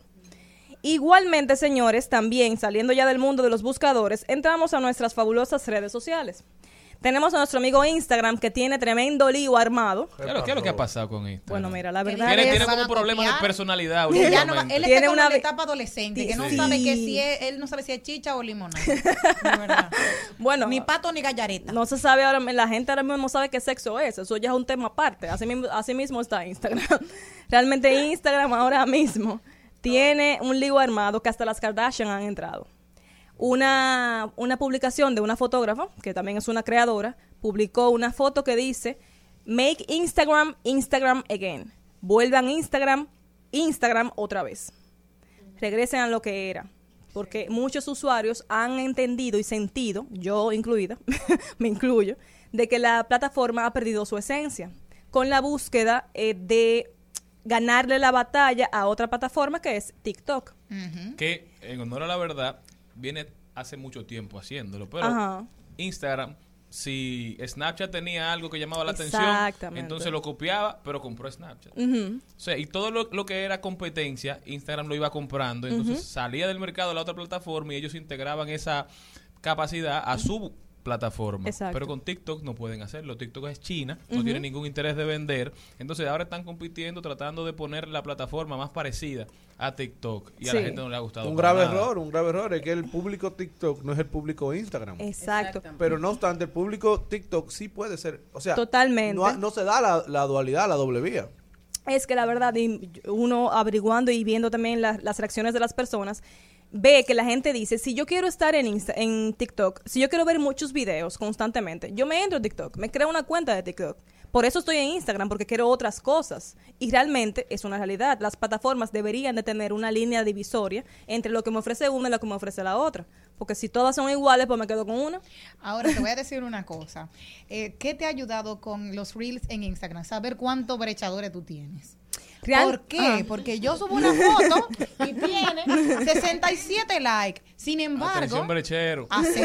Sin embargo, un mismo videito de esos de 7 segundos te, te llega a 3.232 Pero- personas mirándolo. Pero, pero bueno, Entonces, no ahí tú necesariamente sabes, que la gente lo vio. Es que 47,000. inmediatamente tú haces el zap.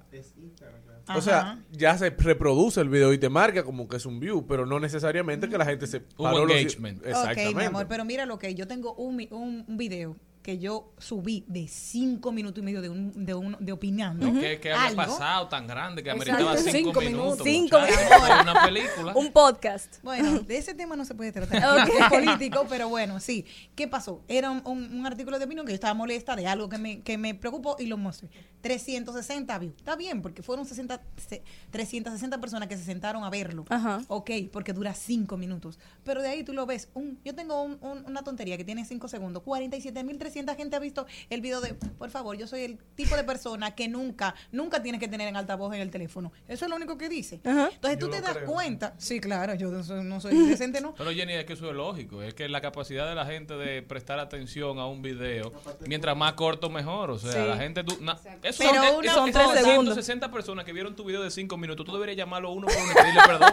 ¿Cómo que Por someterlo a eso. No, es un abuso. tú. Yo no lo veo. No, pero no hay No, porque no lo veo. Es que realmente el view se, se calcula en el, en, en el algoritmo a partir de los tres segundos que la gente se queda viendo. No que duraron los cinco, los cinco minutos, quiero que sepas. Importante. Claro, claro. Es muy posible que lo hayan visto dependiendo de lo que tú hayas incluido en los primeros 10 segundos. Claro. Si la gente se le dio catchy, fue como que, ok, pues déjame ¿Y verlo de quién entero. estoy hablando? Que es un tema político de Bueno. alguien que estaba en una cárcel y haciendo política Totalmente. y toda esa cosa, llamó la atención. Totalmente, Sí, totalmente. Pero igualmente con el tema de Instagram, con esta polémica que ha surgido a a partir de esa fotógrafa que hizo esa, fo- esa fotografía, no fue por ella que se hizo viral, sino porque las Kardashian repostearon eso. O sea, y no solamente una de ellas, sino que la reposteó Kim y la reposteó Kylie. Las dos que tienen mayores seguidores en Instagram, claro. Exacto. Kylie, que es la, la, la más joven que tiene todo el tema de los maquillajes, y Kim, que sabemos que es Kim. la potencia que es Kim. Ven acá, esto significa el inicio del fin de Instagram. No necesariamente, pero Instagram, Instagram tembló, porque Instagram, Mosseri, que es el, el CEO de Instagram, el gerente de Instagram, él hizo un video. Automáticamente surgió el fueguito, la leña. Él hizo un video eh, eh, explicando los cambios que algunos de ellos se van a, a dar, van a darle vuelta hacia atrás. O sea, nada más con eso lograron que le dieran vuelta hacia atrás a ciertos cambios y que se explicara que los que los videos de la pantalla completa son meramente pruebas. No, y entender también que al yo decir que si era el inicio del fin de Instagram en cabina, eh, todos se sorprendieron, dijeron Claro. imposible. Pero recuerden que habían plataformas mucho más poderosas que Instagram que desaparecieron, MySpace. HiFi, Messenger. No, Ese- eran poderosas en su momento, ¿eh? En su momento era muy Pero poderosa. MySpace era una plataforma súper poderosa. Y Messenger fue muy poderosa. Entonces, ¿Cuál son fue que plataformas... te dijiste? Messenger. Ah, Messenger. O sea, y algo que llama mucho la atención es lo que te dicen la gente. Que las plataformas que sustituyen a las otras son totalmente diferentes. Claro. O sea, no es que son versiones mejoradas. Eso pasó con MySpace y con Hi5 y con el mismo. Facebook. Pero Instagram salió y cambió de manera drástica. El mismo TikTok salió y cambió, Y de, manera de manera drástica. Es drástica. decir, la gente no sabe lo que quiere hasta que lo tiene. Exacto. Pero cuando lo ven y entienden que eso es mejor que lo anterior, lo cambian de manera drástica, que es lo que Instagram ha podido evitar durante los últimos años comprando su competencia. Pero ahora con TikTok sería complicado. Sí, y realmente el tema TikTok, el tema videos, es verdad que, el, porque incluso el cerebro es, le es más orgánico ver videos que ver fotos totalmente. Porque uno vive la vida en video. Pero eh, Está buena esa. es un tema, es un tema de que... vida en video. Sí, Sí, sí. uno vea, un- la vida de uno es en audiovisual. Una movie. es una bu- es una movie. Entonces, pero ¿qué pasa?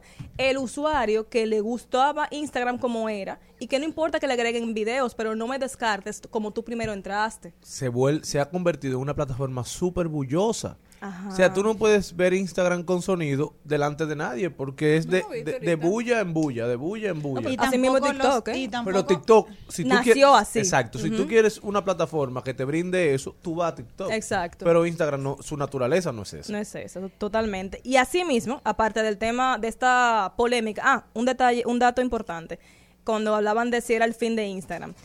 Eh, cuando Snapchat, eh, hace unos tiempos, creo que fue en el 2018, o no recuerdo bien la fecha, pero el, una, de las, una de las Kardashian, creo que Kendall, hizo un comentario, hizo un tweet de que si hay, la gente utiliza Snapchat todavía, denigrando la plataforma.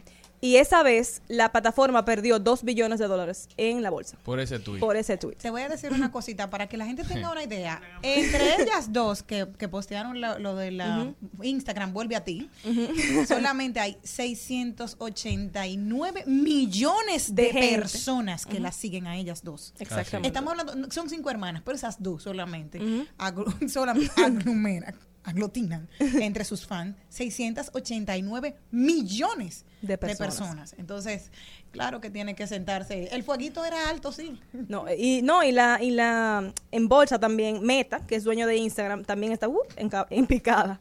Realmente están sufriendo. Están sufriendo eh, el tema de querer ser diferentes, pero no lo son. Entonces, Tienen que Lo mismo definirse. que hicieron con el nombre. Y ahora ellos se están especializando en hacer cambios irrelevantes. O sea, Sí. Como manejando un tema mediático que nadie está en comprarlo porque tenemos demasiada información. Tenemos mucha y O sea, todos junta. sabemos que Meta y Facebook son lo mismo. Que Sí. me sigue Mark Wow. Zuckerberg tomando las decisiones, pero me imagino que son estrategias para el tiempo, a largo, a- o sea, a largo plazo. Realmente. Para, Es- que, para que se sienta que se está haciendo algo. la idea también es de no morir, pero cuando tú constantemente haces eso, la gente ya le pierde la importancia, le pierde relevancia. Y también, para, para no salirnos mucho también del mismo Instagram, ellos también han creado nuevos templates para Reels, para que sea más fácil hacer Reels, porque, verdad, no todo es malo. Y de igual forma han involucrado el tema remix con fotos en los mismos Reels. O sea, a partir de las fotos se pueden crear eh, Reels con los audios o con un audio personalizado o X. Y ahora todos los videos de Instagram son Reels. Ya no se hacen videos, no hay la pestaña de videos no existe, se quitó. Ah, pero en el mío todavía me aparecen los dos. No se está actualizado. Ah. Está actualizándose de a poquito. Fue la semana pasada. ¿Y los videos largos entonces? Los videos largos, ahí voy. Ay, Duran, es, ajá, míralo ahí. Ya Es- se actualizó. La pestaña se quitó. Los videos largos que ya están publicados, que son menos de 15 minutos, aparecen como Reels. Y a partir de ahora también, siempre que se suban videos de menos de 15 minutos, van a ser en formato Reel. O sea, tú ahora tienes que darle a seguir viendo. Ajá, exactamente, exactamente. Sigan viendo. Ustedes sigan viendo. Nosotros estamos aquí con Natalie Castro. Natalie, ¿cómo puede la gente seguir esta conversación contigo? Pueden seguirnos en Geeketing SD en Instagram. Somos una escuela de comunicación y marketing para el servicio de todos ustedes. Muchísimas gracias. No se muevan de ahí que nosotros continuamos. Al mediodía,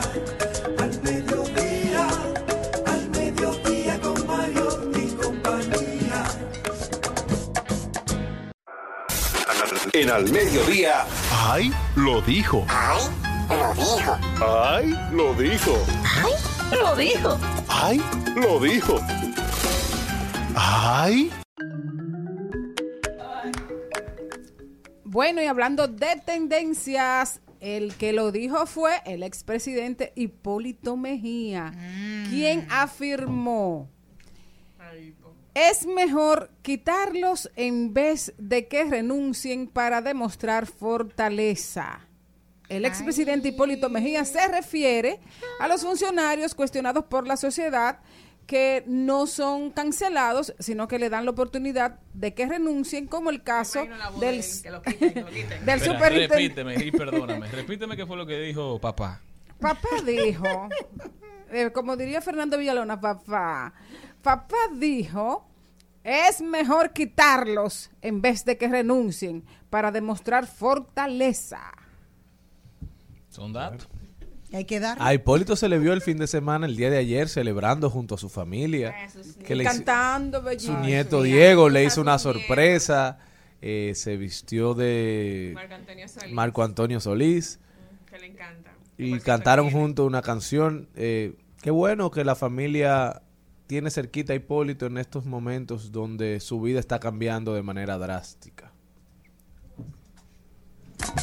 Al mediodía, al mediodía, al mediodía con Mario y compañía. Estás escuchando Al Mediodía con Mariotti y compañía. Rumba 98.5. Una emisora. RCC Media.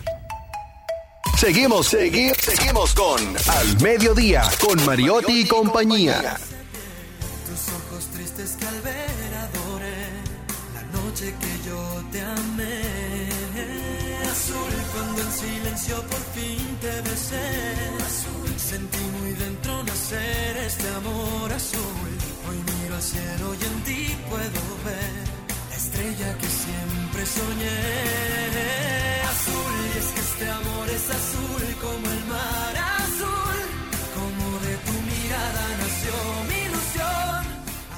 Y ese cantante que la vuelve loca, Malena, sí, Cristian Castro, ha estado llamando los Enferma- enferma con los Atención Cristian. país, Cristian Castro. Ella es fan de él y de Cristian Morel también y de Cristian, ¿cómo que llamaba el que venía aquí? Cabral también. Y, De y- todos los y Cristian. de Cristian Maribel. Eh, Cristian Maribel. eh, eh, Ella es la fan número 3 de de. Pues Cristian Castro ha llamado la atención porque está participando en un nuevo reality que se llama Canta conmigo. ¿Y qué está haciendo? Y Cristian Castro no es famoso, o sea, los famosos van a reality. O él es, o él No, porque él es parte del coach. entrenador, Es como ok. así, de los coach. Pues mira, allá están varios famosos sentados que incluso hubo una controversia el otro día porque él cantándole él no azul, sabe quién es. cantándole azul al Puma, el Puma hizo un gesto que como que no le gustó, entonces eso después se hizo viral. Bueno, pero volviendo al Cristian Castro, la esencia que conocemos, ha llamado la atención que él ha estado con los colores de la vida, los colores del arco iris, todo. Ha pasado por todas las... sí, Uy. ha pasado toda la semana. Estuvo un verde fosforito, así como limón encendido. Luego de ahí pasó a un naranja mamey, de eso bien encendido. Pero en el pelo, o También, sea, da- sí, da sí, cada semana va llevando uno diferente. Llevó uno plateado y el que más ha llamado la atención no es morado, sino violeta. Es una diferencia porque no es morado obispo, sino violeta. Ha llamado la atención este colorido que va llevando cada semana y que es feliz, señores, llama la atención. O sea, es un hombre que con un talento innegable Lo que ha llamado mucho Y la su atención pelo. también es la forma de él en estos días. Además de esos tintes. Liberación, mi amor, liberación. Fuera de lo normal. Es como que las expresiones que él ha tenido en esos Pero- videos cuando lo graban, él está con una Pero ustedes como- creen que eso es el producto de la influencia de Bad Bunny, de J Balvin, que fueron los que empezaron como a usar esos colores sin, sin tabúes, o que la gente está liberada, que ese es el Cristian creo que, Castro le- que yo siempre creo ha querido que, ser. que él es un Cristian Castro en rebeldía. Del Yo creo- mismo. sí, como rebelde contra el mismo, contra el mundo, que no lo juzguen. que Viejo. Ya tengo dinero, soy No, famoso. whatever. yo lo siento en rebeldía. Sí, No, y se ve, parece ve como un rebelde, sí. Sí. Está re verde, re azul, re negro, re amarillo. Remamey. Espectáculo. No, pero sobre todo, señores, ha logrado llamar la atención cada semana porque la gente espera con qué look va a venir. O sea que también es parte de la estrategia. Señores, claro y que piensen, sí. imagínense que hubo un momento en la historia donde Cristian Castro competía con Luis Miguel. Sí, claro, los ¿Eh? dos. Sí, que hay Como una... cambia el tiempo. Ellos se enemistaron por un amor, ¿verdad? ¿Cuál fue el amor? que ¿Quién fue que se lo quitó? ¿Cuál fueron? una- incluso en la serie ¿Cuál de? Luis Miguel sale. Sí, que competían. No recuerdo con quién chica fue, pero fue, hubo un rocecito entre ellos, pero una chica. Si esa muchacha hubiese sabido que se iba a poner moños ese- morados. Eh, el, el- el único, el único problema de Cristian, que miren, a mí me gusta, eh, me gustan algunas de sus canciones, es que cambia tanto la voz. O sea, en, el momento que Luis Miguel estaba pegado, él quería cantar como Luis Miguel.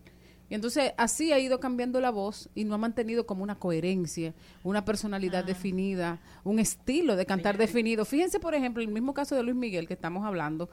Luis Miguel ha sido el mismo desde que salió Claro. y ha hecho ha, ha- ha hecho o sea ha hecho una personalidad dentro de eso con la música romántica con los boleros con el estilo Eh, eh, el mismo Alejandro Fernández ha mantenido una una, una, una, Una línea. una línea musical y de canciones coherentes sin embargo yo a veces no sé qué es lo que o sea como qué es lo que con él señora, el papá de Cristian Castro, ¿quién es? Fue. El loco ¿Quién Valdés. fue? Bueno, ¿quién fue el loco Valdés? O sea, Sí, no pero te estoy diciendo una que él es persona- loco, sino que él tiene una familia sobrino de Don que- Ramón. exacto, que son eh, comediantes, Artistas. que son bien... Eh, eh, Tintán. sí pero pero yo no he visto dos veces en mi vida a Cristian riéndose Es verdad. Castro. No se ríe Ay, no. Él, él siempre tiene un, un, un- truño. un rostro adusto. Bueno, esperemos que Cristian Castro luche por su alegría también y la Ay, sí, defienda. el ¿eh? día de hoy. La liberación, liberación, lo que él quiera, mi amor. ¿Qué, qué- con qué color vendrá la semana que viene? ¿Con qué color vendrá? El azul del cielo nació entre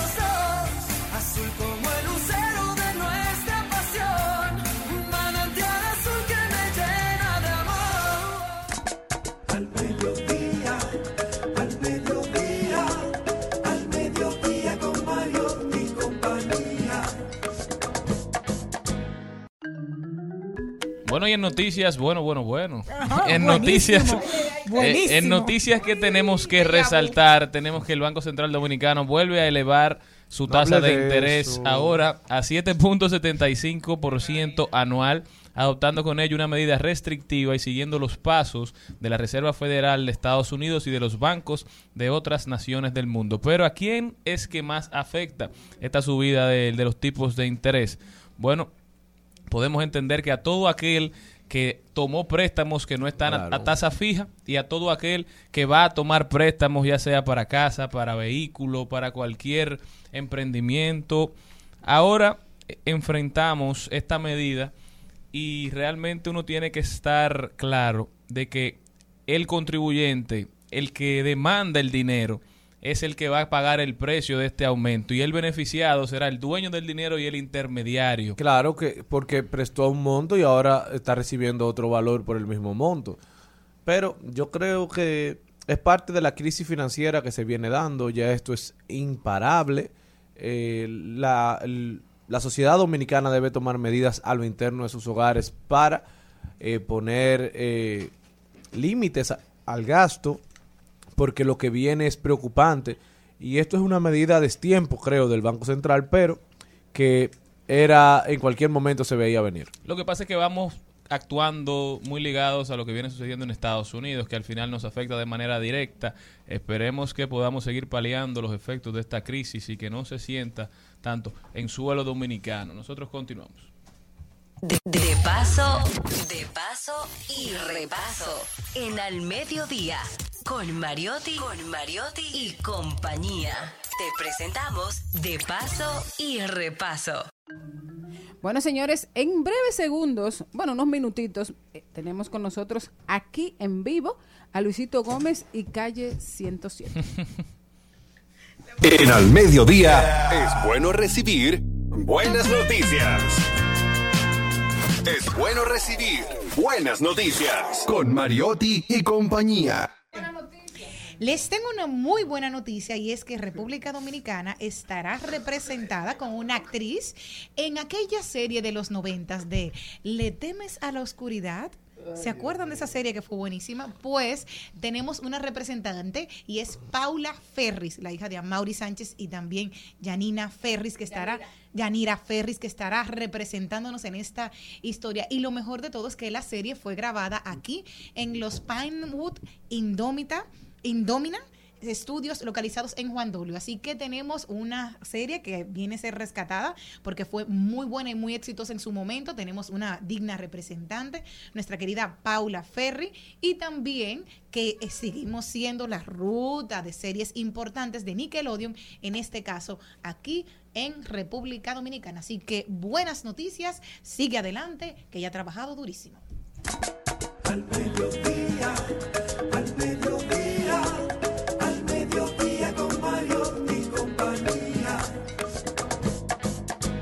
Paso, de paso y repaso. En al mediodía, con Mariotti, con Mariotti y compañía. Te presentamos De paso y repaso. Pasado, de cuando hacíamos el amor,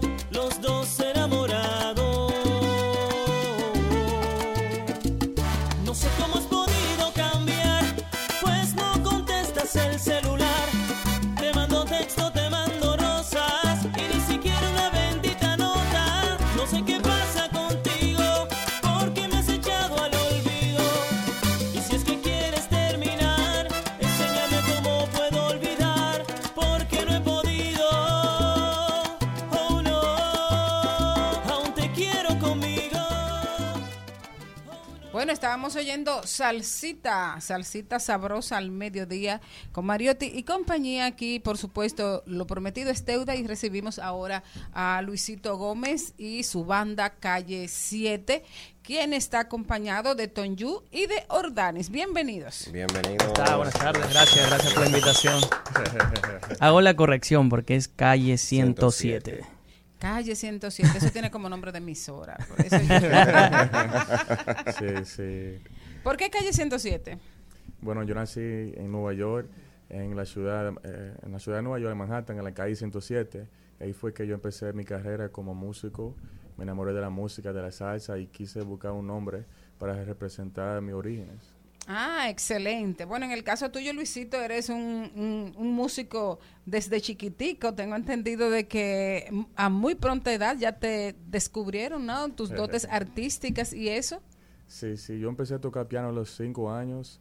Um, ya a los 14 años estaba tocando profesionalmente, a los 16 tocando en discotecas en Nueva York como el Copacabana con salseros como Andy Montañez, Ismael Miranda, eh, Frankie Negrón, José Alberto, El Canario, con Raulín. Casi todos los salseros um, tuve la, la oportunidad de ser parte de su grupo y acompañar. Ade- además, supe también, Luisito, que tú fuiste ganador de, de una beca de estudios musicales con el nombre de la grande, de la leyenda de la música, Celia Cruz. ¿Cómo Sí. fue eso? Bueno, en el 2003 um, tenía 13 años cuando murió Celia Cruz. Ella creo que murió en el verano 2013, en octubre. Um, yo fui el primero, en el primer grupo, pero fui el primero que ganó la beca la Fundación Celia Cruz, que me entregó Johnny Pacheco, José Alberto y Pedro Nay, el esposo de Celia, que murió después de esos par de meses. Pero sí eh, tuve esa, esa bendición. Qué bueno. Bueno, entonces cuéntame de, de, de tu banda eh, Calle 107. Eh, ¿Cuándo se formó? ¿Cuál es la trayectoria que ha tenido? Y además me presentas a, a tus cantantes. Sí, bueno, el grupo de nuevo salimos en el año pasado. Yo creé este grupo y lo formé porque yo me gusta trabajar con diferentes artistas, pues yo quería, yo pienso que era el tiempo de yo hacer mi propio proyecto y decidí buscar cantantes nuevos, caras frescas para ser parte de un grupo y por las redes sociales, Instagram, Facebook, encontré aquí, tengo Tonju y Oldanis. Hola, Tonju. Bueno, me presento, soy Tonju Gómez, soy del Perú, vivo en Estados Unidos ya como cuatro años. Eh, eh, como él lo dice, ¿no? Prácticamente yo me encontré con él en un concierto en Newark, que así fue que nos conocimos. Él estaba tocando en ese momento con la India. Y cuando se baja el escenario, porque yo soy muy seguidores, muy aparte de ser cantante, soy muy seguidores de los músicos también y su trayectoria. Entonces me empiezo a saludar a los músicos y ahí me conozco con Luisito y me comenta un poco del proyecto. Y, y así fue que, que, por cierto, fue muy, muy riguroso el examen que tuve que pasar con Luisito para poder entrar al grupo. Sí. Y él es Ordanis. Hola, soy Ordanis, representando a eh, la comunidad dominicana de Nueva York y del mundo. So, eh, ¿Cómo están ustedes? ¿Cómo están? ¿Bien? Bien. Bueno, a- a- yo veo una cosa, tenemos aquí dos dominicanos. eh, en el caso de Luisito, Luisito es hijo de dominicanos o de... ambos dominicanos. Dominicanos. sí. Nacidos en Nueva York. Sí, sí. O sea, tú naciste en Nueva York. Tus padres Sí. aquí. Bueno, en verdad mis padres también nacieron en Nueva York, pero mis abuelos nacieron aquí. Pero o sea, yo, que ustedes son como de la, eh, la cuarta, la quinta generación de... de- allá segunda, yo soy segunda ge- generación, sí, sí. Pero yo me siento 100% dominicano. Ellos se criaron con los padres de ellos y que nacieron aquí. Y los veranos uno lo pasaba aquí, la comida, la cultura es lo mismo. Ah, perfecto. ¿Y el caso tuyo? En caso mío, mi papá... ¿Te llevaron cuando grande? Perdón.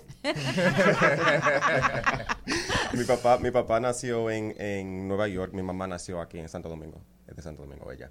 Ah, bueno. ¿Y tú naciste también en la calle 107? Yo nací, bueno, mi papá se nac- nació en la calle 108.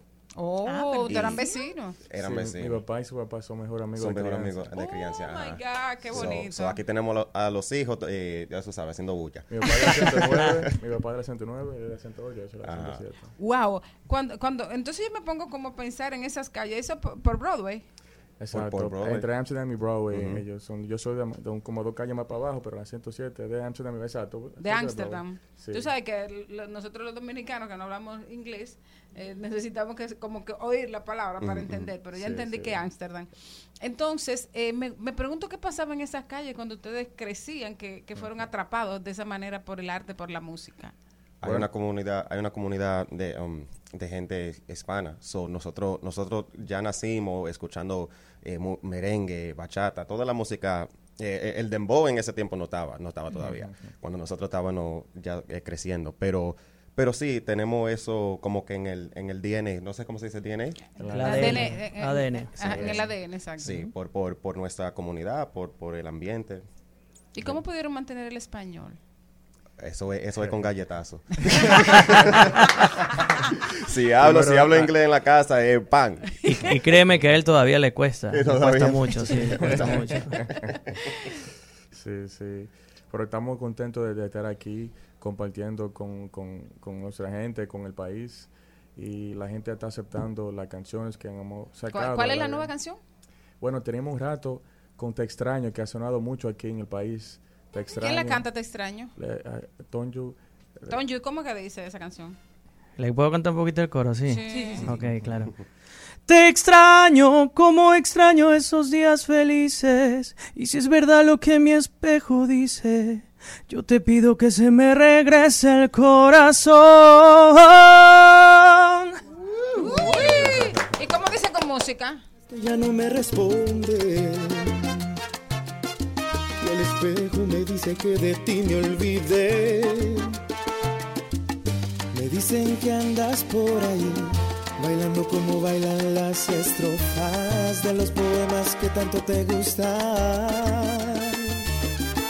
Me dicen que andas por ahí, bailando como bailan las estrellas junto a la luna que tanto disfrutas. Te extraño, como extraño estos días felices. Lo que mi espejo dice, yo te pido que se me regrese el corazón.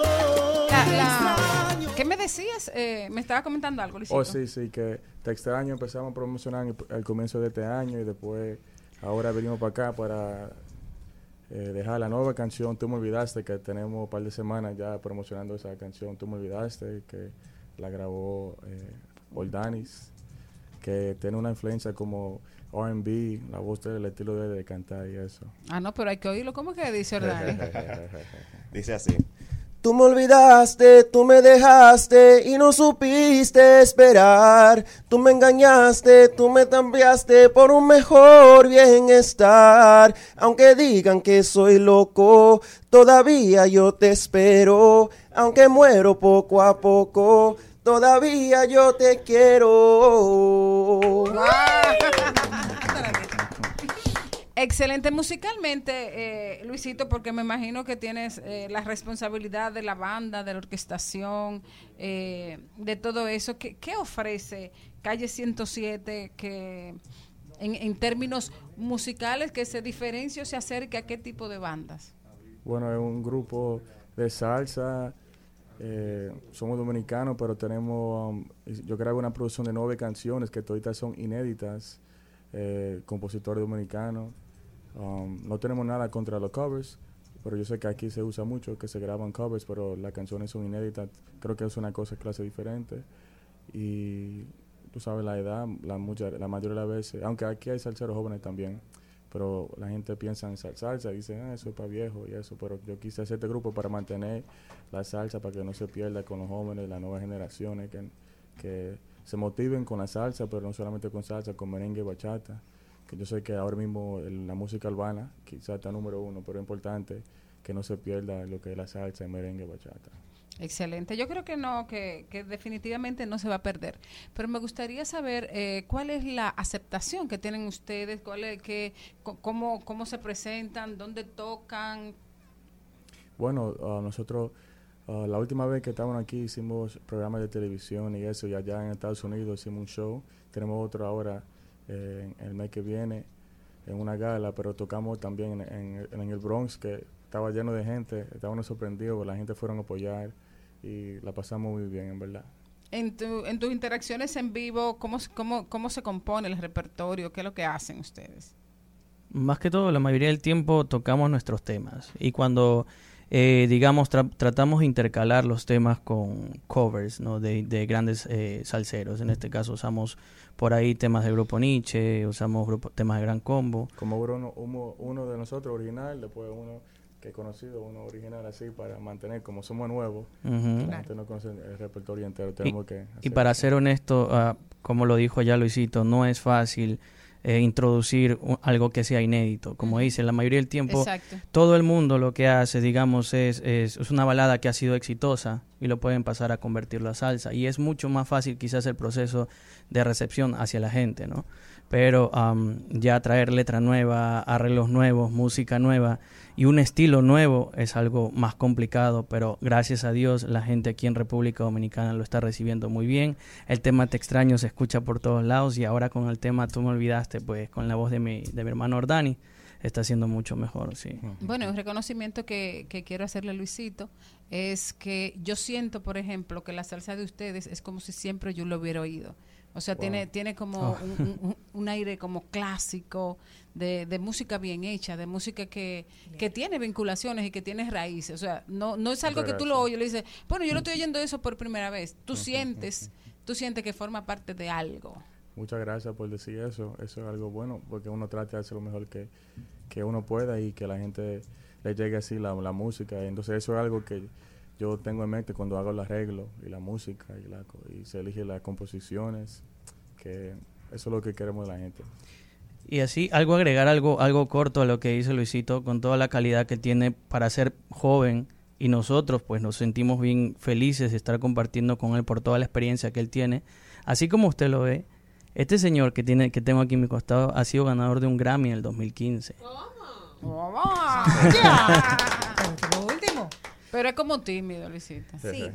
Bueno, sí, a mí se me dio, pero en el 2015 la producción de José Alberto el Canario, Se a los olvidó. compadres.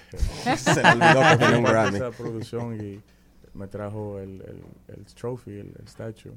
Lo tengo ahí, pero yo quiero, en verdad, con mi propio grupo, mi propio proyecto ahora. Ah, Pronto, pronto. Qué rico. Bueno, nosotros le deseamos eh, de verdad lo mejor. Estamos siempre a sus órdenes. Gracias. Eh, cuando tengan música nueva o quieran eh, dar a conocer algo importante, estamos aquí para ustedes. Y vamos a despedir con cuál, con, con cuál, ¿cómo que se llama? Tú me olvidaste. Me olvidaste. Gómez y Calle 107. Seis y tres de la mañana Me levanto y tú no estás Hoy comienzo la semana Dime cuándo volverás Yo no te olvido Hasta aquí, Mariotti y compañía. Hasta aquí, Mariotti y compañía. Hasta mañana. Rumba 98.5, una emisora RCC Media.